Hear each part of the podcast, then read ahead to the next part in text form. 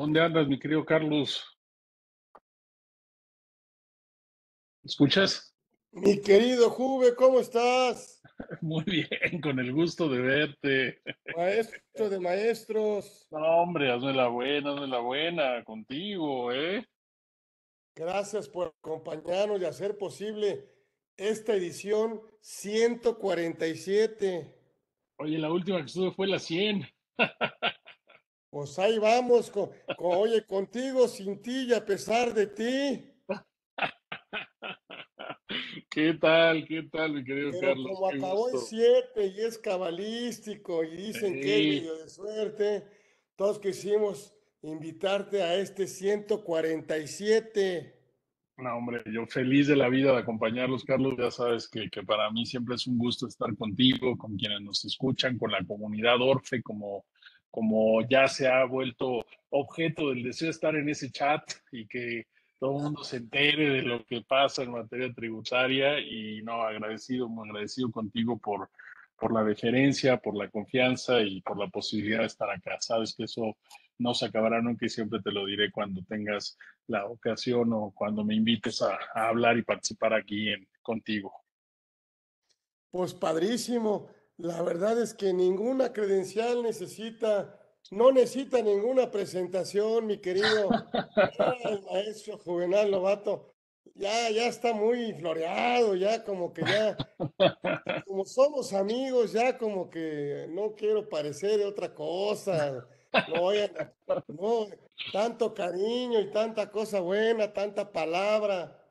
Pero la verdad es que tener este abogadazo, obviamente, eh, uno de los mejores fiscalistas de este país, Gracias. Pues hablarnos de este tema de que todavía, ¿verdad? Todavía ay, tarda en cuajar, como dice, ¿no? En términos Mira, Carlos, en- en Carlos, cuajar, a ver cómo, cómo le hacemos, qué. Así que bienvenidos a todos los que están con- con- conectados en todas las redes. También estamos de manera también simultánea. Pero bueno, no quiero perder tiempo no, no, no.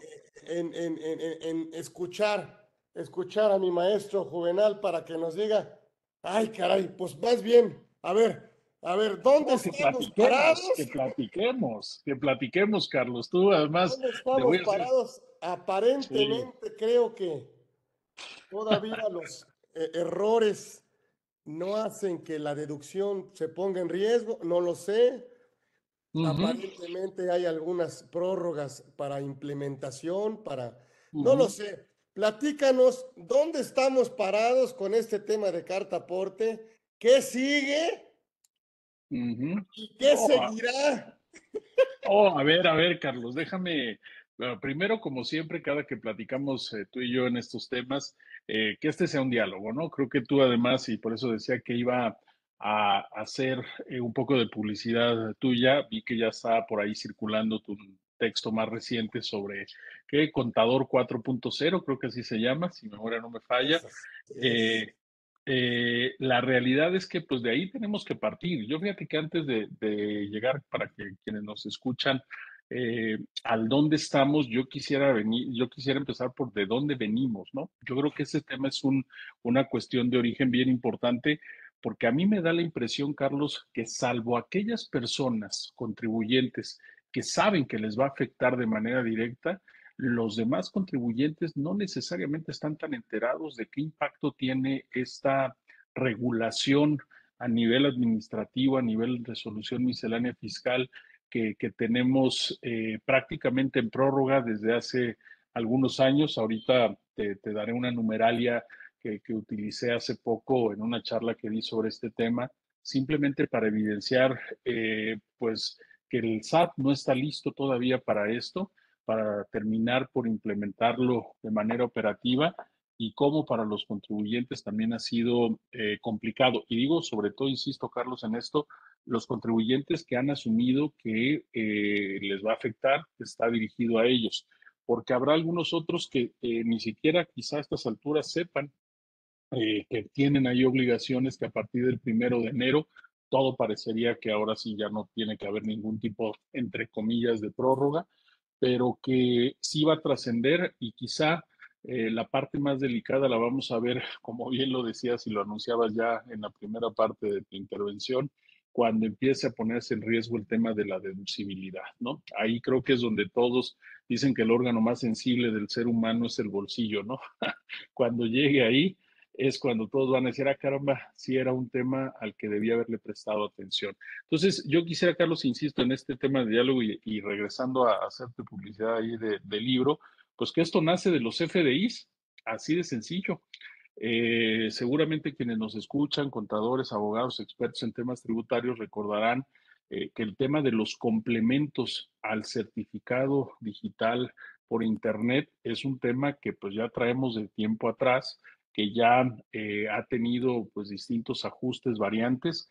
No recuerdo ahorita, quizá tú me vas a corregir ahí, pero por lo menos más de 10 distintos tipos de complementos a un CFDI son los que tenemos regulados en nuestras normas tributarias. Nada más recordar simplemente, por ejemplo, el famoso complemento que se da en materia de CFDI de nómina, el complemento en materia de comercio exterior, el complemento también en materia de hidrocarburos, y así podríamos seguirnos con varios, varios de ellos, y que creo, insisto, son más, por lo menos de una decena de estos, y que ahí es el origen justamente de donde tenemos que empezar a ubicar el complemento carta aporte al certificado fiscal digital por Internet, al famoso CFDI. Entonces, yo creo que esa parte es muy interesante y nos empieza a dar la pauta de dónde venimos. A ver, ¿qué, qué sucede, eh, Carlos, en esto? Para ahorita, para muchos, pues lo estamos teniendo, lo estamos viendo, pero eh, esto tuvo su origen en una reglita, Carlos, por ahí de la resolución miscelánea publicada el 29 de diciembre de 2020 para la resolución miscelánea fiscal de 2021. Ahí es donde aparece por primera vez este tema del complemento carta aporte eh, que teníamos que empezar a ver. Y aquí un antecedente importante, Carlos, es que esta primera señal, esta primera luz de vida del complemento carta aporte viene a cuenta con un tema que quizá para nuestros amigos contadores podría ser un poco desconocido, para los abogados no tanto, que es una institución, Carlos, de carácter mercantil que se llama carta aporte, que está regulada en la legislación mercantil.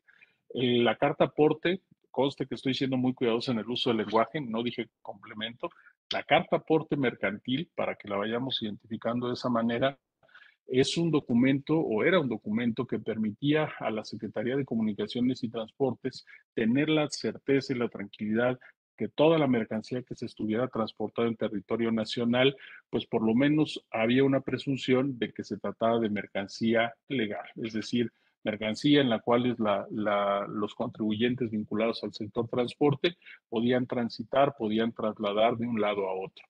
Eh, hubo algo, y aquí sí debo decir que, no, no sé de dónde exactamente salió, pero por ahí a alguien se le ocurrió decir, oye, ¿Y por qué esa parte mercantil, esa parte que solo le corresponde a la Secretaría de Comunicaciones y Transportes, por qué no la mezclamos, la unimos con un tema de carácter tributario? Y así cumplimos con dos objetivos.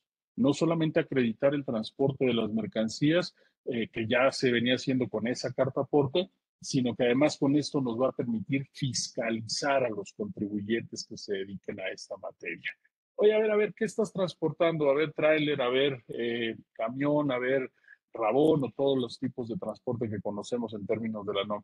¿Qué traes? ¿Por qué lo traes? Ah, eres una empresa transportista. Ah, eres una empresa mensajería y paquetería. Ah, eres una empresa que traslada valores. A ver, dime qué estás haciendo. ¿Por qué lo traes? Antes, desde el punto de vista mercantil, solo nos quedábamos en la primera parte, acreditar la legal tenencia, la legal estancia de esa mercancía en los traslados. Hoy con esto se convierte en un proceso de fiscalización bien importante. Ese antecedente, Carlos, creo que es fundamental, insisto, para que sepamos el impacto que esto va a tener. Ya no solamente es la legal estancia, la legal tenencia, sino también si de eso que tú estás transportando deriva algún tipo de ingreso. Entonces, creo, Carlos, que eso no debemos perderlo de vista. Hubo por ahí también a la par de esto una modificación en la Comisión Nacional de Mejora Regulatoria de la regulación en materia de transporte de la Secretaría de Comunicaciones y Transportes, hoy de Infraestructura y Comunicaciones y Transportes, para cambiar esa regulación y remitir al CFDI con complemento carta aporte, porque entonces estos dos objetivos se mezclaban. Yo creo que esa parte, Carlos, eh, es el origen de esto.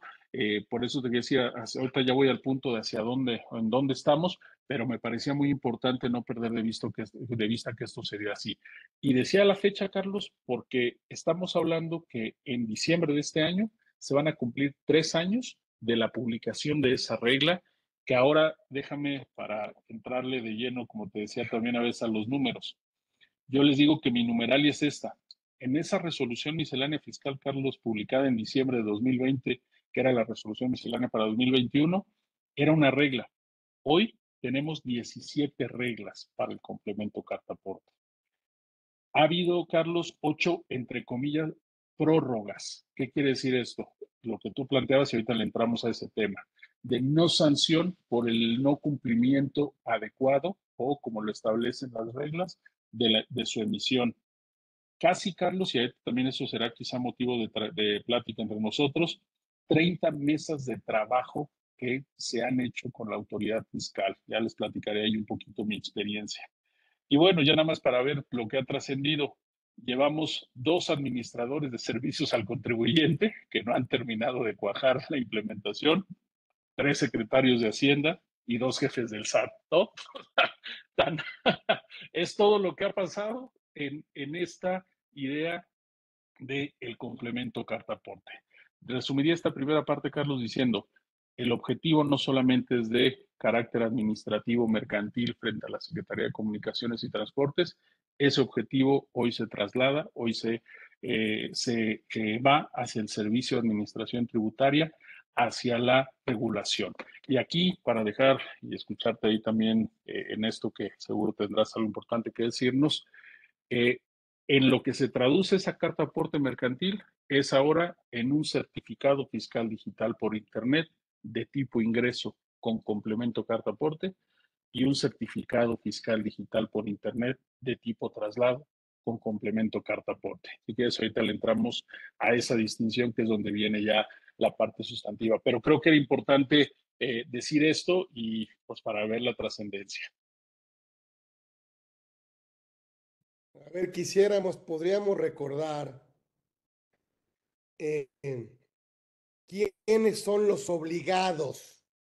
O sea, los, me parece que vamos a irnos como al librito. Sujetos obligados. Bueno, por los que se dedican al servicio de transporte de carga, general y especializada que circulen por vía terrestre, férrea, aérea o naveguen por vía marítima. Así es. ¿No? Y ese sería, Carlos, déjame, perdón, Carlos, déjame interrumpirte. Ahí son esos sujetos y yo agregaría que se dedican justamente a prestar el servicio de transporte de mercancías a través de estos medios, porque ahí es donde viene la obligación del primer tipo de CFDI que te describía, CFDI de tipo ingreso. Perdón, Carlos. Sí. Eh, Ibas a decir el otro. que comentas nace de la regla 27711. Así es. Y ahora tenemos varias. Y las y, el otro... Bueno, y dices tú como ya, y se fue la, la, numeración. Claro. Y ese. 27712, 277, ah, y así. Y esto que dices, otro, otro obligado que preste el servicio de paquetería y mensajería de grúas de arrastre y salvamento y depósito de vehículos. Y agrégale traslado de valores, traslado de hidrocarburos. traslado de residuos peligrosos, entre otros, ¿no? Son los sujetos obligados que por supuesto deberán expedir este CFDI de tipo ingreso con, todos los requisitos del artículo 29A del Código Fiscal de la Federación. Pero a eso agrégale, Carlos, ahí yo te diría dos cosas. CFDI de tipo ingreso, porque yo me dedico a esa actividad de carácter lucrativo, lo que significa que yo estoy teniendo ingresos sobre los cuales en principio tengo que pagar impuestos sobre la renta. Eso. Para, esa, para esa es la parte de fiscalización. Y viene con el complemento carta aporte. ¿Para qué? Porque si a mí me detienen eh, para verificar esa mercancía, ese traslado de valores, ese paquetería y mensajería, ese transporte que estoy haciendo. Yo puedo decir, además, para ti, autoridad administrativa, aquí está el documento que acredita la legal tenencia de esas mercancías, que esa es la, la otra finalidad que refería yo al inicio, que es la de acreditar esta tenencia de las mercancías. Entonces, eh, ese es ese primer gran rubro, Carlos, y déjame adelantarme para que ahorita lo, lo vas a leer en la siguiente regla seguramente, que es ¿Qué sucede cuando yo no me dedico a esta actividad con un fin lucrativo que me permita justamente obtener un ingreso por el cual deba pagar ISR?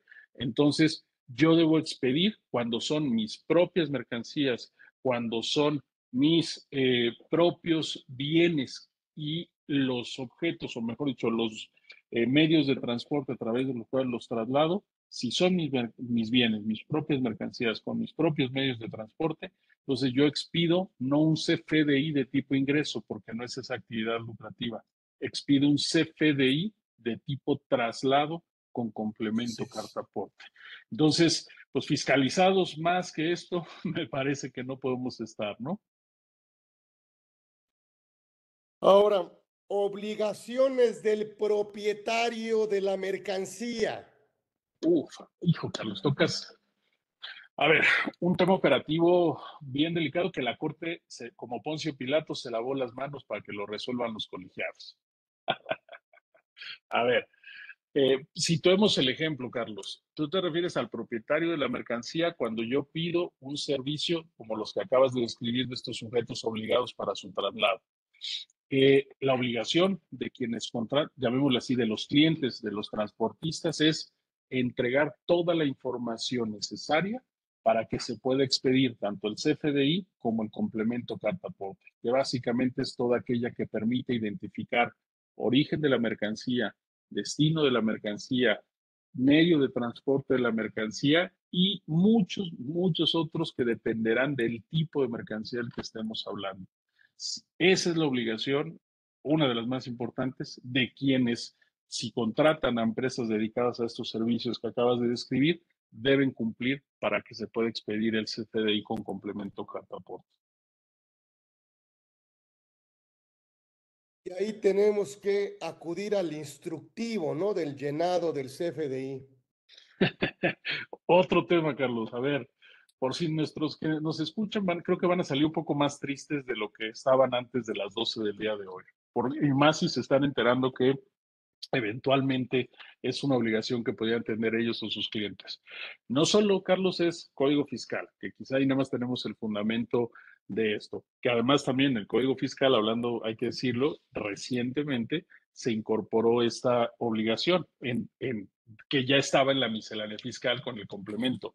Dice la última parte, Carlos, muy rápido, déjame leerlo, eh, que es justo lo que acabamos de decir del penúltimo párrafo del 29 Dice, de igual forma, a través de las citadas reglas podrán, se podrán establecer las características de los comprobantes que servirán para amparar el transporte y la legal tenencia y estancia de las mercancías durante el mismo, así como los comprobantes que amparen las operaciones realizadas con el público en general.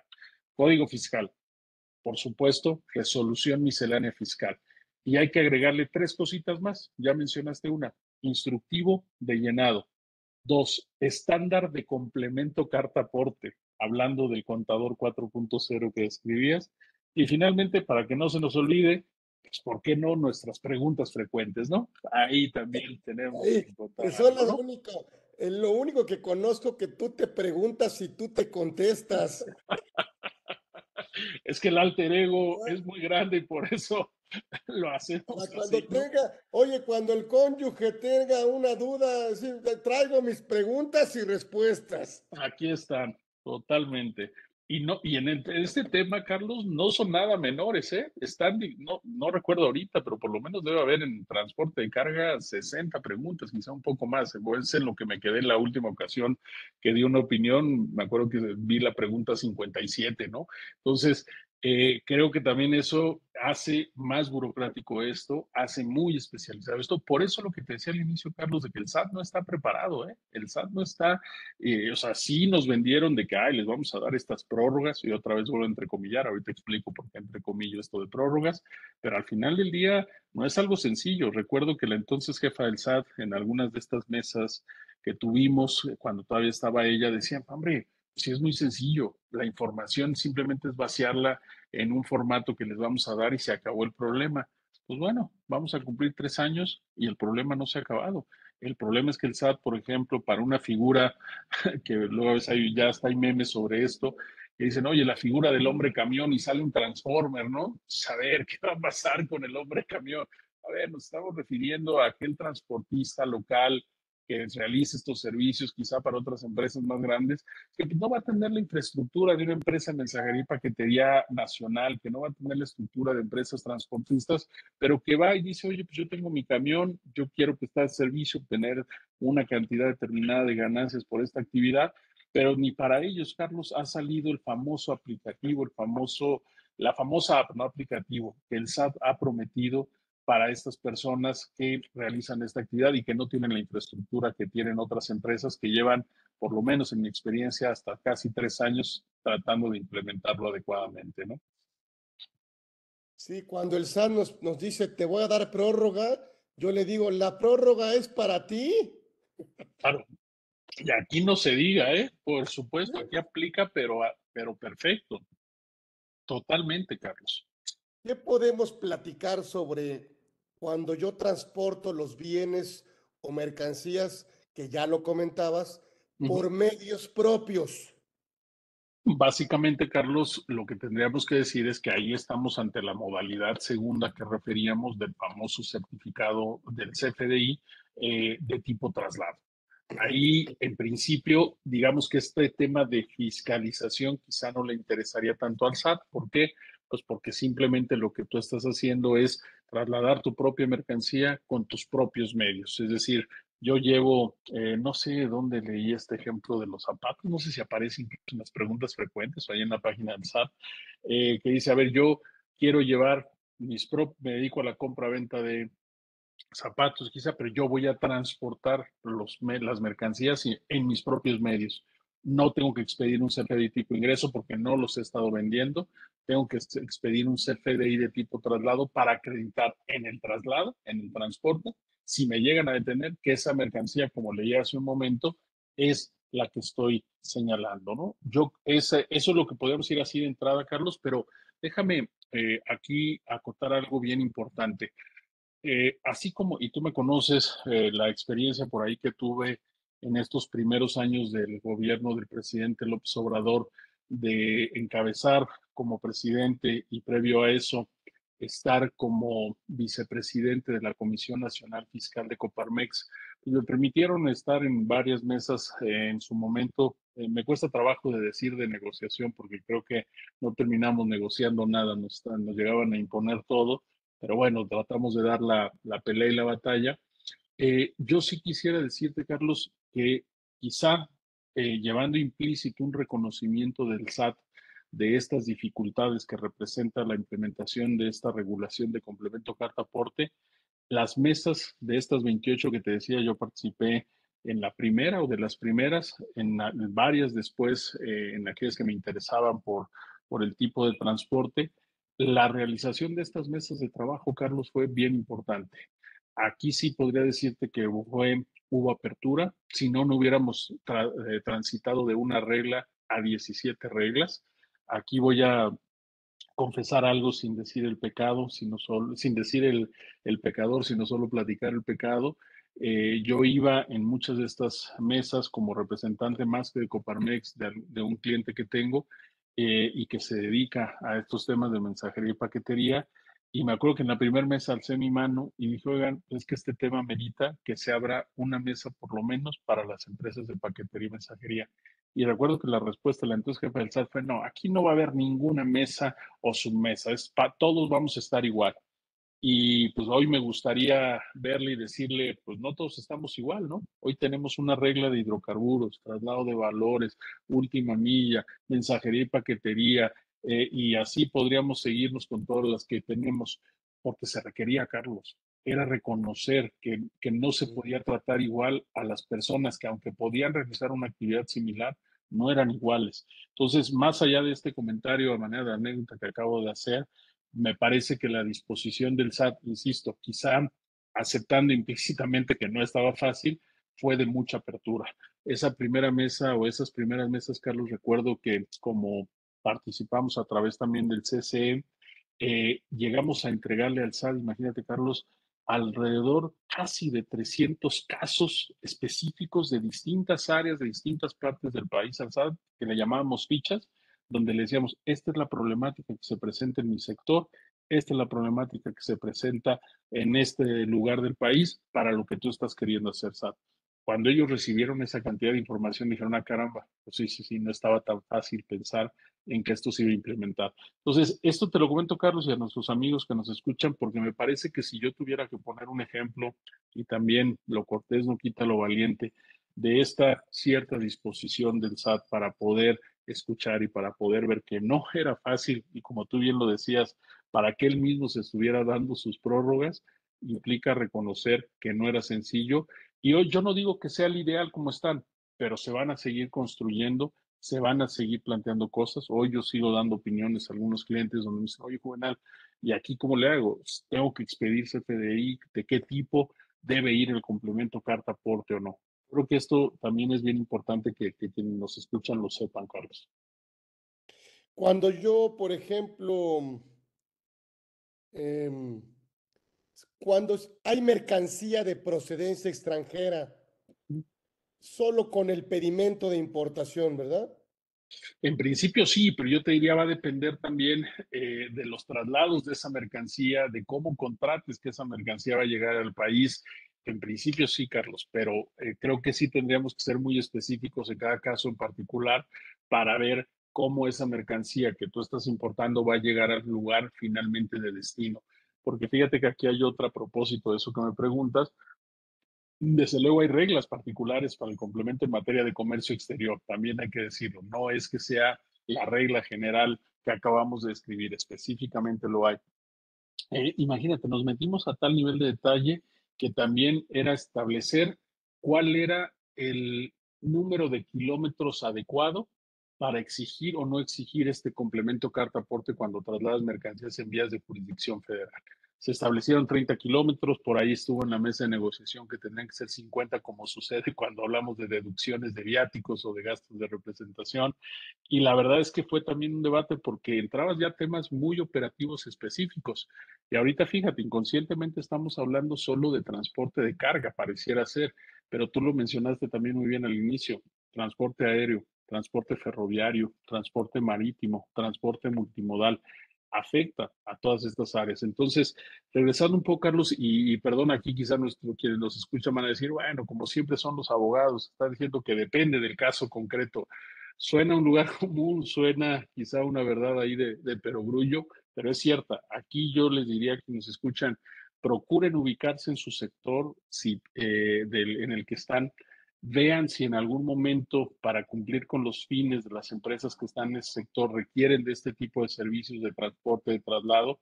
No quiero ser absolutista y decir, puedo decir que en todos los sectores de la economía tiene que ser, soy prudente y digo, véanlo, analícenlo. Si ustedes identifican que sí hay temas de traslado de mercancía, ya sea de bienes propios, ya sea porque contratamos algo, entonces sí empiecen a preguntarse y a tratar de ubicar en todas estas 17 reglitas en dónde estamos para ver en qué va a consistir esa obligación. Como la que describías, Carlos, de para quienes contratan un servicio, para quienes son los clientes de esas empresas que se dedican a estas actividades. Esa obligación, y aquí déjame también hacer un comentario interesante, eh, más legal, si tú quieres, que operativo, pero creo que vale la pena hacerlo. Por ahí salieron noticias hace, si, mal no si memoria no me falla, unos dos o tres meses aproximadamente, eh, de que había llegado un amparo a la Suprema Corte de Justicia de la Nación. En su momento fue noticia porque a esa empresa le habían concedido una suspensión provisional que después en la definitiva se la negaron y ya no volvió a, trascender ese, ese criterio de posible suspensión. Pero el amparo finalmente llegó a la Corte. y en la Corte el tema de fondo, yo te diría, eh, había un argumento de mejora regulatoria, no me quiero meter en él, eh, ahorita si quieres comento algo al final si nos queda tiempo, pero el argumento principal era si era válido que se regulara desde un punto de vista de un principio de subordinación jerárquica y de facultad reglamentaria, que se regularan a nivel de resolución miscelánea fiscal este tipo de determinaciones eh, como el complemento carta aporte. Y la Corte válidamente, perdón, la Corte consideró que era válido desde el punto de vista constitucional que se hiciera así, apelando a un tema, y me parece correcto en esa parte, de carácter operativo. Oye, pues esto no te lo puede establecer a nivel de detalle, a nivel de operación, el Código Fiscal, los legisladores, te lo tiene que establecer una autoridad, en este caso el SAD a nivel administrativo, que esté en ese día a día en la forma en la que se expiden los FDIs, en la forma que se expiden los complementos carta aporte. Entonces, esa parte fue la que resuelve, pero fíjate que deja, eh, y por eso lo recordaba ahorita a propósito de tu pregunta, deja al Tribunal Colegiado de Circuito de el análisis que se planteó sobre la responsabilidad de los clientes y desde luego de los transportistas en caso de que no se dé esa información para poder hacer el llenado del complemento carta aporte y del CFDI.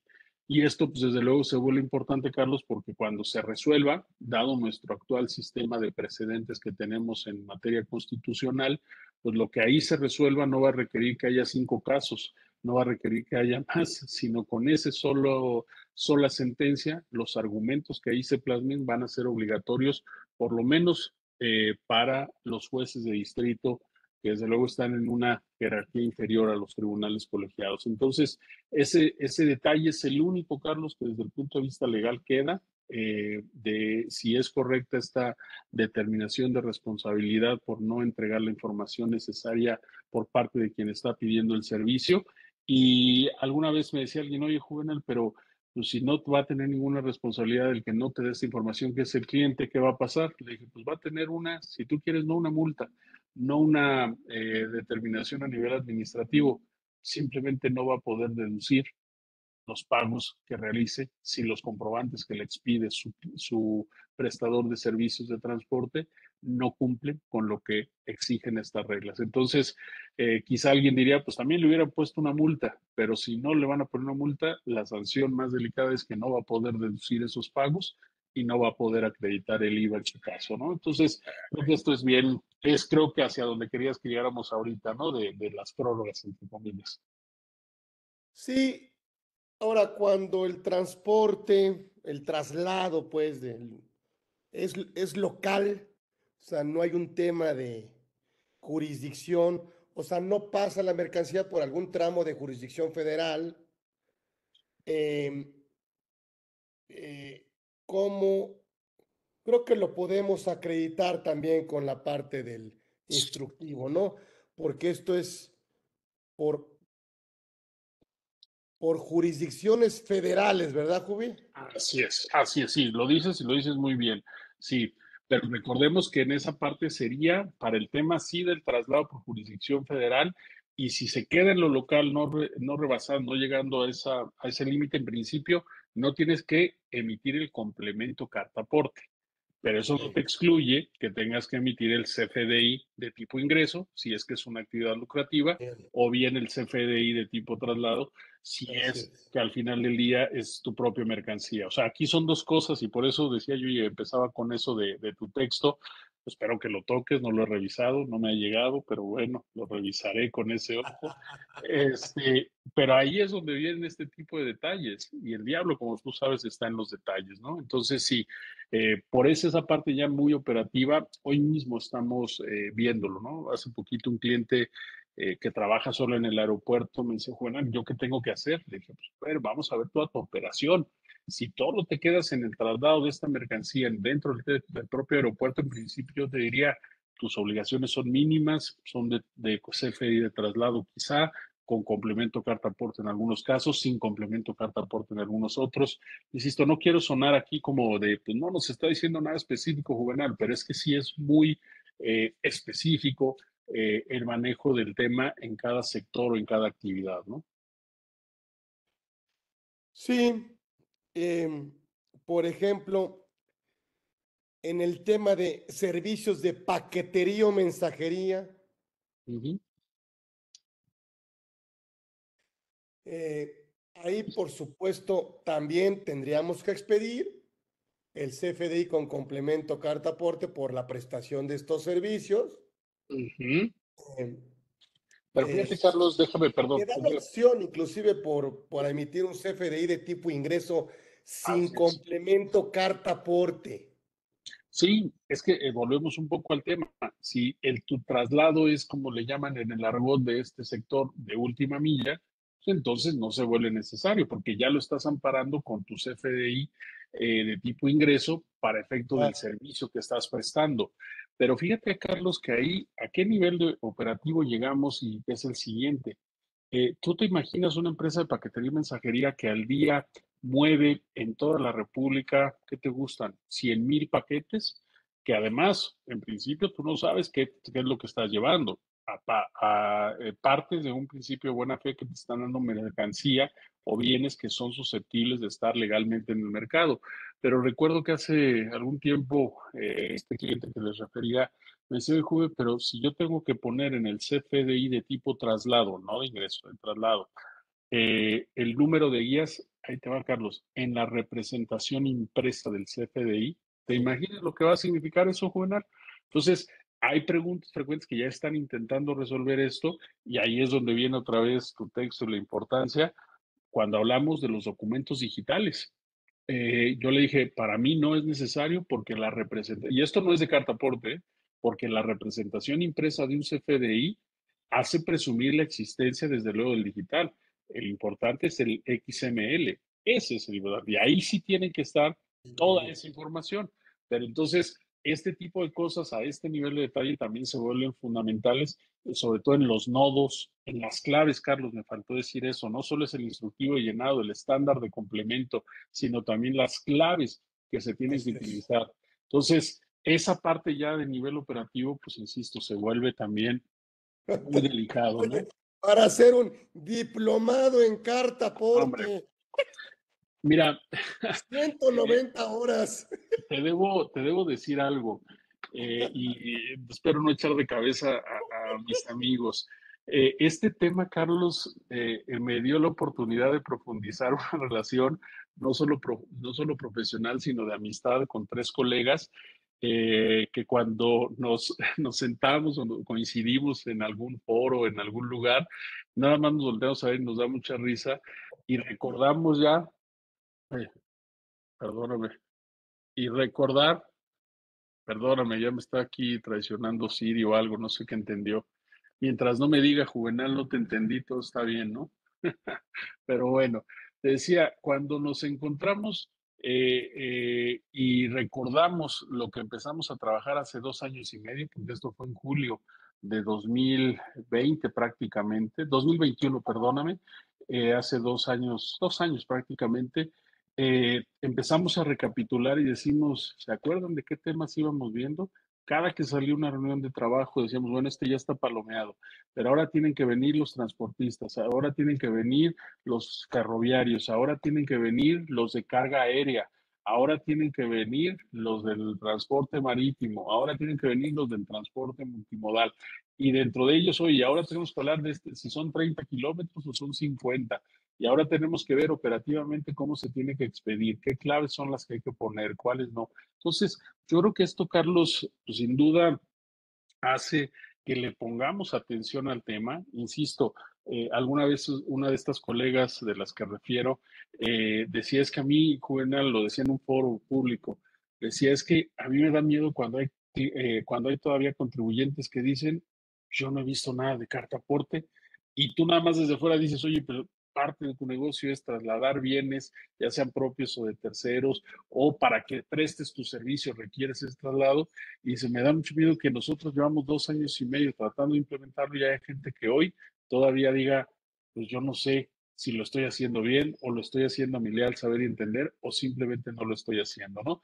Y aquí, Carlos, déjame, perdóname otra vez ahí de, de abusar un poco el micrófono, pero aquí viene lo que te preocupaba a ti al inicio las prórrogas. ¿Por qué entre comillas el tema de prórrogas?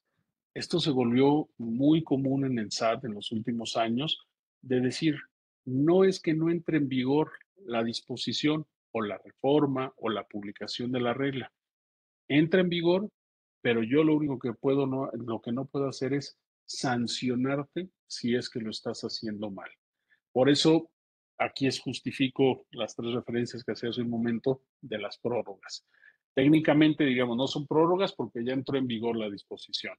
Hay un tema eventualmente de no sanción si es que lo estás haciendo mal. Pero una cosa sí es bien importante, Carlos. Todos los contribuyentes que estén obligados a cumplir con estas reglas lo tuvieron que haber empezado a hacer hace prácticamente desde que se dio, entre comillas, la primera prórroga. Si bien una revisión del SAT, si hay algún cuestionamiento, podrían poner en problemas a las empresas que no lo han hecho. Una cosa es que los hubieras estado haciendo mal, pero otra cosa es que ni siquiera lo hubieras empezado a hacer.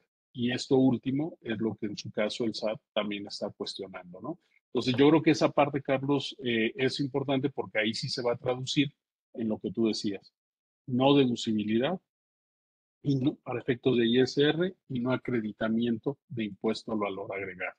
Y ahorita voy a agregar una más, pero bueno, dejémoslo hasta ahí porque ya sabes que este gobierno, todas las reformas fiscales iban acompañadas siempre, diría nuestro amigo ex procurador fiscal, de una medida de disuasión fiscal, ¿no? Que ahorita platicaremos. Sí, la, la resolución miscelánea también me da pues, la facilidad, la bondad de que, de que, pues me dice que el CFDI que expida el prestador del servicio en donde conste el monto del IVA retenido por la persona moral, obviamente, bueno, la puede considerar como constancia de retención. Ah, pero ahí abusado, Carlos. Este se refiere no a un tema por carta aporte. Acuérdate que hay una regla en materia de retención de transporte. Sí.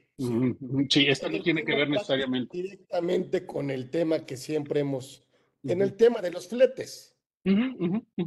Así es. Sí, que eso no tiene que ver con el tema de carta aporte propiamente, ya es uno que teníamos. Sí, no, pero fíjate que aquí, Carlos, esto, a ver, voy a, voy a refrescarles un poquito la memoria a quienes nos escuchan. ¿Te acuerdas de la forma subcontratación, no? ¿Qué es, ¿Cuál es el efecto final en subcontratación si no lo hago bien o si subcontrato eh, o simulo la subcontratación de servicios especializados? No deducibilidad y no acreditamiento de IVA, ¿no? Sí. ¿Te acuerdas de este? Y ahora, te insisto, ya te estoy echando ahí con el, el contador 4.0, pero tú vas a decir, ¿te acuerdas? Excelente, excelente. ¿Qué pasa con el tema de si en mi CFDI de adquisición de combustible no viene el numerito de autorización o no está vigente la concesión de quien me está vendiendo el combustible? La verdad es que esa fue una de las últimas reformas. Ya resulta que nosotros cuando vamos a cargar gasolina o diésel, tenemos que ver el CFDI para ver si viene el número de autorización o de concesión de quien me lo está vendiendo. Y no solo eso, sino casi casi entrar a la página de la Comisión de Mejora, Comisión de hidrocarburos para ver si está vigente. O sea, todos estos, ¿en qué se terminan traduciendo? En la no deducibilidad y eventualmente el no acreditamiento de IVA, ¿no? No digamos los patrones con el famoso requisito del código postal. Ahí nos olvidamos si quieres del IVA. no des ideas, no des ideas con los pagos a Repse. A lo mejor, porque dice el fisco, en el CFDI tiene que venir el número de autorización de Repse. Bueno, mira, vamos a ver, yo, esa, esa parte, Carlos, déjame, déjame hacer un poquito de, publicidad. Carlos, eso es inconstitucional. Y voy a decir por qué. Lo que está prohibido en México es que a ti sancionen, o están, corrijo, están prohibidas las sanciones trascendentales. Cuando decimos sanciones trascendentales no nos referimos a, a esas grandotas, no, no, no. Cuando nos referimos a trascendental en materia jurídica y más en sanciones, que te intenten sancionar a ti por la conducta de un tercero. A ti, que tú hiciste algo mal, vengan y digan, ah, no, vamos a castigar ahora a Juvenal por lo que hizo Carlos porque son amigos. Espérame, pagas por el otro. Claro.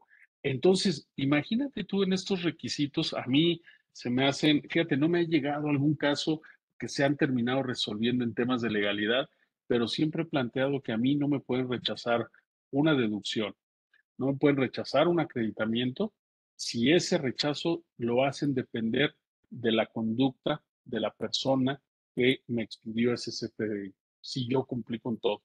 ¿Por qué? Porque si esa persona no tenía, y ni siquiera ella, en este caso de los hidrocarburos, el tercero, que es el que le lleva la, eh, el que vende la, eh, perdón, pues el, proveedor del, del combustible, ¿yo por qué voy a estar verificando si es que tiene o no vigente su autorización para venderlo? A mí me está vendiendo, yo le estoy pagando, yo tengo mi CFDI, ¿por qué carambas a mí me van a imputar alguna responsabilidad? Yo sí creo que eso es una sanción trascendental y que es inconstitucional. Pero déjame regresar a esta parte de la idea ya, a mí ya se nos está para variar acabando aquel tiempo rapidísimo, pero bueno, para ir un poquito cerrando, porque además creo que lo hemos llevado del inicio al final. No solamente es esa sanción administrativa, Carlos, te pueden meter a la cárcel también, que es defraudación fiscal, porque es contrabando. Si no acreditas la legal estancia de la mercancía, como lo acaba, lo leí hace un momento de este 29, de este penúltimo párrafo del 29 del Código Fiscal, si no lo haces bien, podrían encuadrártelo como contrabando y por lo tanto también dar lugar a, desde luego, un delito. Qué bueno que logramos echarle abajo a este gobierno y perdón que hable en primera persona del plural aquí, pero fue una labor también delicada desde 2019 hasta el año pasado que se dio, pero qué bueno que ya no son delitos de prisión preventiva oficiosa, ¿no? Porque si no, imagínate, no solamente la posibilidad del delito, sino también que estuvieras guardadito de manera preventiva. Van a faltar cárceles. Pero sí, así es, así es, pero ya ves, ayer, ayer o hoy, ¿cuándo fue que ya fue el actual procurador fiscal a decir que, que no hacen su trabajo porque los jueces no los dejan. Ya mero quiero ver eso, ¿no? Pero bueno, ese es, otro tema del que no, no vamos a hablar el día de hoy. Pero, pero sí es importante, Carlos, para hablar ya en esta parte final de las sanciones, de hablar de las consecuencias. Y tú las dijiste muy bien al inicio. Si yo no cumplo con todas estas reglas, dependiendo el sector, dependiendo la actividad específica de la que hablemos, no puedo deducir los pagos que realice, no puedo acreditar el IVA. Esto es importante. Sería un primer punto en esta parte final, Carlos. Segundo punto en esta parte final también importante. En caso de que se den estas circunstancias de incumplimiento de obligaciones, también puede venir, aunque me digan que no me van a sancionar ahorita, si yo sigo con esa dinámica, cuando ya me puedan sancionar, en una auditoría me van a decir, oye, no te podía sancionar antes, pero ahora sí. Si no lo estás haciendo bien, si no lo estás implementando bien, puede venir esta responsabilidad en auditorías. Y finalmente la parte penal, puedes llegar a ser contrabando el hecho de que al no expedir debidamente tu complemento carta aporte, y con esto lo conecto con lo que empezamos, porque te va a servir también para acreditar la legal estancia de las mercancías en el país, entonces vas a poder eh, eh, o se va a poder eventualmente configurar la comisión del delito de contrabando. Entonces, nada, nada menor, Carlos. Ay, qué. Bueno, ¿qué seguirá? Creo que tenemos no tenemos opción, sino que el primero de enero tenemos que estar listos o listos. Pues mira, yo confío en que sí, pero como tú lo dijiste, vamos a preguntarle al SAT si va a estar listo. ¿Qué viene? Y con eso vamos a ir cerrando. Tú lo decías. Uno, esto quedó la última prórroga, entre comillas, a más tardar al 31 de diciembre de este año. Sí. Eso es bien importante, sin que me sancionen, pero sí obligación de cumplir, como sea, pero cumplir. Dos, la famosa app que te decía hace un momento y que ha tratado el SAT como de hacerse de la vista gorda, de decir cuándo expide esa app para los hombres camión, para los pequeños, eh, no contribuyentes, para los pequeños transportistas, para los que hacen esta labor no de una manera masiva. Ese tema también va a ser, creo que eso puede determinarlo más. Y tercero, Carlos, lo que tú decías, sí o sí, yo ya no veo una opción de prórroga, me parece. Creo que la última que fue de agosto a diciembre, estamos hablando de cuatro meses, cuatro meses más. En diciembre, el 29, 27 de diciembre, les decía, de este año se cumplen tres años que se publicó la primera reglita y en principio en la resolución miscelánea fiscal para 2024 tendría que estar en, en principio plenamente en vigor. Vamos a ver, creo que eso nos lo va a dar el tiempo. El SAT para mí tendría que estar saliendo septiembre, octubre Es decir, aquí está esta app, la que se había prometido para los famosos hombres camión, y ya vamos con todo al su entrada en vigor a partir del primero de enero. Y, ah, perdón, Carlos, me falta algo. Y la resolución del tribunal colegiado en este tema de legalidad, de qué sucede con la responsabilidad que se nos dice solidaria en términos de no proporcionar la información. Esos serían, digamos, los, los pendientes, diría yo. ¿Y por qué se vuelve importante? Dirían quienes nos escuchan que a lo mejor no tienen este expertise jurídico. ¿Por qué se vuelve importante, Carlos, este tema? Por una simple y sencilla razón. Porque si nosotros no tenemos eh, porque si, nos, si se resuelve este asunto con el sistema de precedentes que actualmente tenemos en nuestro país, que cambió de esas cinco jurisprudencias en, en el mismo sentido, hoy la sentencia que emite el tribunal colegiado en materia de este análisis de responsabilidad que va a ser eh, al no dar esta información por parte de quien contrate ese servicio, va a ser obligatoria para todos los jueces de distrito hacia abajo, tribunales administrativos, que eventualmente conozcan de algún tipo de impugnación. Entonces, ese tema por eso se vuelve trascendental. Entonces, creo que esos serían, Carlos, los, los pendientes. ¿no? Ay. Bueno, pues como todas las reformas eh, fiscales importantes tardan en cuajar, no es, obviamente el ejemplo es el del CFDI. Así ¿Cuánto tiempo nos tardamos? Así es. Ya ahorita es una realidad. Y bueno, pues ahora sí que sí me quedo con eso. Yo creo que tenemos que entrarle al tema, los que no le hayan entrado y los que le entraron, tenemos que dominarlo para no poner en riesgo eh, la deducibilidad de la erogación eh, de la empresa pagadora ni el IVA acreditable. Y la sanción, que no sé qué monto tendrá, Dijo, es que hay varias, eh, son varias las sanciones, Carlos. Ahorita me, no, no lo tengo aquí, pero eran varias por no expedirlo, por, eh, y por no, imagínate, si no me falla, hay sanciones incluso hasta por el mal llenado en particular de cada rubro. Es lo que te digo. Por supuesto. Y entonces, este, pues esos errores en el mal llenado me van a implicar un pago. La no deducción, pues órale me juega para ICR, para PTU, IVA no acreditable. así es. Y no son menores, Carlos. Bueno, en PTU no deducible, sino no disminuible, ¿no? Eso, exactamente. Eh, no disminuible, pero bueno, mi querido Juvenal Lobato, siempre no tienes ni qué decir, tú nomás mándanos fechas, este espacio. Haces lo que quieras, mi querido amigo, sabes que se te aprecia. Oye, Hugo, creo que ahí tenemos una, otro, que yo creo que ahí tiene, ya ni sabe ni cuántos tiene. Oh, ya, mira, ya aquí los tengo, ya te Va a abrir ahí en la carpeta y va a meter ahí este, reconocimientos de agosto, reconocimientos de septiembre. Ya, ya lo va a dividir por mes y luego, si no, hasta por semana. Oh, y además, fíjate, guardo los que físicamente también me das, que te los agradezco mucho, de pizza papel. Entonces, sí, estos, eh, oye, eh, un, no sé si lo pensaste de esa forma cuando se diseñaron, pero son una maravilla, ¿eh? O sea, ya no tienes colgado ahí el diploma, sino lo estás aquí poniendo. Ya, ya, cuidamos, ya cuidamos, este, ya cuidamos paredes. Sí, sí, sí, ya vi, ya vi. Entonces, no. Ya, no, gastamos en clavos. Exacto. que bueno, yo debo confesar, mi querido Carlos, que detesto eso de andar poniendo los diplomas en las oficinas, ¿eh? por eso me da gusto ver mejor tus pinturas. Sí, sí, sí. ¿Eh? Mejor pintura. Entonces, bueno, muchas gracias, mi querido. El maestro Juvenal Novato estuvo con nosotros, ha sido siempre, siempre será, la verdad, un privilegio escucharlo y aprenderle. Así que bueno, pues no nos queda más que no decirle adiós, sino hasta pronto. Él estará con nosotros con estos temas que la verdad es que, pues, ¿quién mejor que él para, para explicarnos desde este punto de vista, no solo jurídico, ¿sí? Eh, porque, pues, por supuesto, es un abogado eh, muy prestigiado, sino todo el tema también empresarial y todo el tema del, del cabildeo y de las discusiones, que también es importante saber eh, qué es lo que se está platicando, ¿no?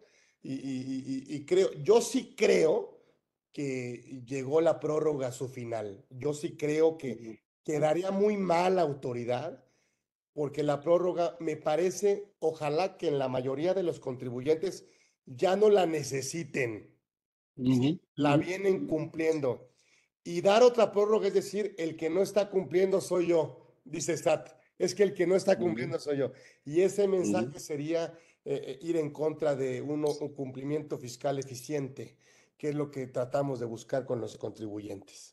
Así que, muchas gracias, mi querido Juve, encantado la vida, ¿sí? Así que cuídate mucho, gracias por estar aquí con nosotros y adornarnos esta edición 147 con el maestro Juvenal Lobato. Gracias, nos vemos el próximo miércoles, ya saben, próximo miércoles aquí en Conorfe en una edición más. Nos vemos pronto. Gracias por estar aquí con nosotros. El maestro Juvenal Lobato estuvo aquí en Conversando con Orfe. Gracias. Gracias.